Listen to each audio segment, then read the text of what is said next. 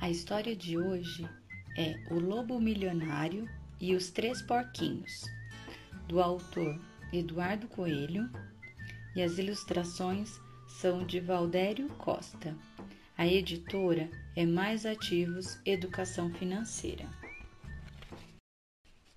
Capítulo 1 Porquinho de Palha Era uma vez um lobinho que vivia feliz e despreocupado na casa dos pais, Mamãe Loba e Papai Lobão. Mamãe Loba era muito amorosa, cozinhava saborosos pratos para o lobinho e cuidava muito bem dele. Papai Lobão era um artesão e adorava ensinar o lobinho a fazer coisas incríveis. Certo dia, Papai Lobão deu um presente diferente para o lobinho: um porquinho. Não um porquinho de verdade, era um cofrinho em formato de porquinho, feito de palha. Lobinho, meu filho, este cofrinho é para você juntar dinheiro. Você pode guardar aqui o dinheiro da mesada e o que você ganha da vovó Lobosa quando ela vem nos visitar dez lascas reais. Era o dinheiro que o lobinho recebia de mesada. De vez em quando, a vovó Lobosa lhe dava presentes, que às vezes era brinquedo e às vezes era dinheiro. Em determinadas épocas, Papai Lobão levava o lobinho para passear na cidade. Sabendo que lá havia shoppings e parques, o lobinho rapidamente abria o porquinho de palha para tirar o dinheiro e levar para gastar nas lojas e nos brinquedos. Certo dia, o lobinho viu na vitrine de uma loja uma linda bicicleta azul. Encantado, ele logo decidiu comprar. Ao contar o dinheiro que tirou do porquinho de palha, ele se deu conta de que, infelizmente, havia pouquinho dinheiro pois toda vez que o lobinho ia até a cidade, gastava tudo o que havia no cofrinho. Ele voltou triste para a floresta, pois não tinha dinheiro para comprar a bicicleta. Chegando em casa, mamãe reparou seu semblante de tristeza e perguntou: O que foi, meu filho? Não gostou de ir à cidade hoje? Eu vi uma bicicleta e queria comprá-la, mas o dinheiro que eu tinha no porquinho era pouco e ela custava mais do que minha mesada, respondeu Lobinho. Se você realmente quiser comprar a bicicleta, terá que guardar dinheiro para isso. Não pode ficar gastando todo o dinheiro do porquinho sempre que for à cidade, aconselhou Mamãe Loba. Você vai precisar de dois porquinhos, um para gastar e outro para juntar dinheiro para comprar a bicicleta. Boa ideia, mamãe! exclamou o lobinho, deixando a tristeza de lado. Mas não se esqueça de que quando receber a mesada, terá que dividi-la e colocar uma parte em cada porquinho. Mamãe Loba conversou com o papai Lobão que decidiu fazer um porquinho diferente para o filho juntar o dinheiro para comprar a bicicleta. Escolheu um material mais resistente para o novo porquinho, a madeira. Capítulo 2 Porquinho de Madeira O lobinho gostou muito do seu segundo cofrinho. Toda vez que ele recebia a mesada de dez lascas reais, colocava cinco no porquinho de palha e as outras cinco no de madeira. Seguindo o conselho de sua mãe, quando ia ao shopping, só pegava o dinheiro do porquinho de palha.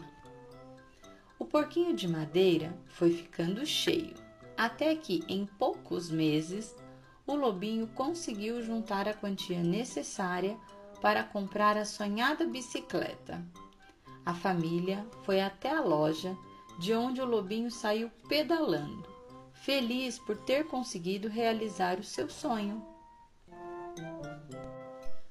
Um dia, Caminhando pela floresta com seu pai, o lobinho avistou uma enorme casa. Logo soube que pertencia ao senhor Coelho, um habitante da floresta muito rico, amigo de seu pai. Papai, o senhor Coelho trabalha na cidade? Perguntou o lobinho, olhando para a linda casa. Já trabalhou, meu filho. Hoje ele vive de rendas, respondeu o papai. Vive de rendas? Como assim? O que é viver de rendas? perguntou o curioso lobinho. Que tal você fazer essa pergunta diretamente para ele? Olha ele lá, deitado na rede da varanda, disse papai lobão. Bom dia, coelhão. Ho, ho, ho, mas olha só quem está aqui. Meu amigo lobão e seu filho lobinho. Bom dia, amigos, saudou o senhor coelho. Coelhão, meu filho quer conversar com você. Vai, filho, pergunte o que quer saber, encorajou o papai lobão. O que é viver de renda, senhor coelho? Foi logo perguntando o lobinho, indo direto ao assunto. Ah, mas é isso. Muito boa sua pergunta, Lobinho. Sente-se aqui que eu vou te explicar.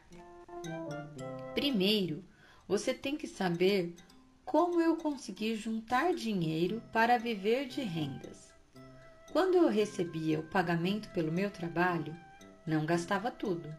Sempre guardava uma parte para o futuro. Não entendi, por que alguém deixaria de gastar o dinheiro hoje só para gastar no futuro? indagou o lobinho. Esse é o segredo. Agora você vai saber o que é viver de rendas. Eu não estou gastando hoje o dinheiro que deixei de gastar no passado. Estou gastando apenas os juros, continuou o senhor Coelho.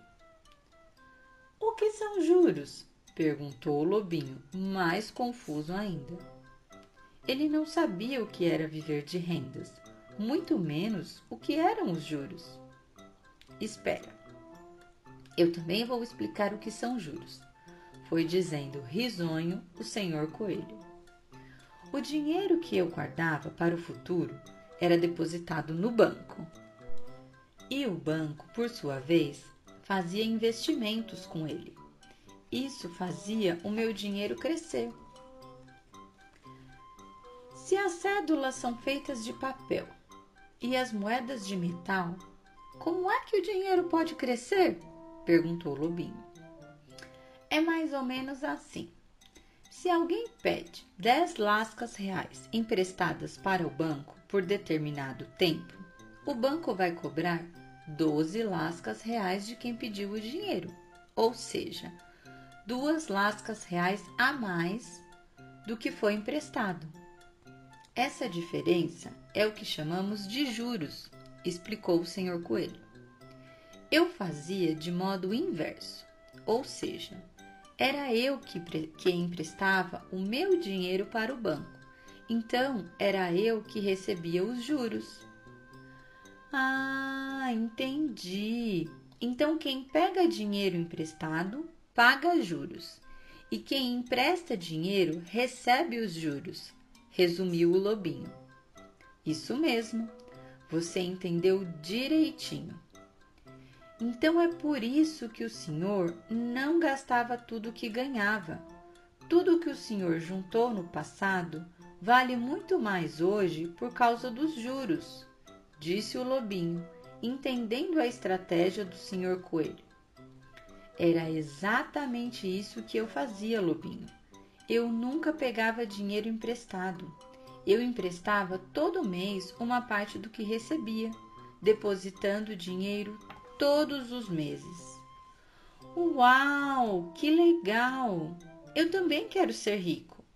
Quando eu começar a trabalhar, também vou juntar parte do meu salário e depositar no banco, para que um dia ele trabalhe para mim também exclamou empolgado o lobinho, enquanto ia em direção a seu pai. Papai Lobão sorriu orgulhoso e despediram-se, agradecendo pela conversa. vendo o entusiasmo do lobinho com a história de sucesso do senhor coelho, papai lobão pensava em uma nova surpresa para o filho. Capítulo 3 Porquinho de concreto Aqui está, meu filho, um porquinho de concreto, disse papai lobão. Outro porquinho? E o que eu vou fazer com mais um porquinho, papai? Eu já tenho um de palha e um de madeira, falou surpreso o lobinho.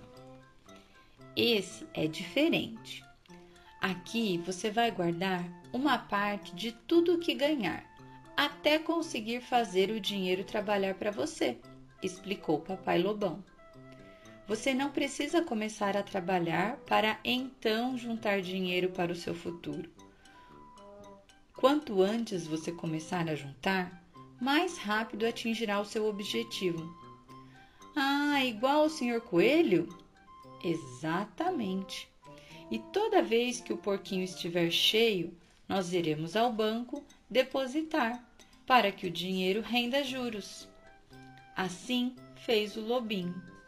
Toda vez que recebia sua mesada, separava uma parte para cada porquinho.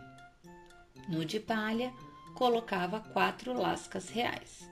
Era o dinheiro para gastar com coisas do dia a dia. No de madeira, outras quatro lascas. Era o dinheiro para comprar coisas caras. Já no terceiro cofre, feito de concreto, ele guardava nada mais do que duas lascas reais. Era o dinheiro que iria fazer ele viver de rendas. O lobinho apelidou o cofrinho de concreto de porquinho do futuro, pois sabia que ali estavam as economias que seriam usadas só no futuro.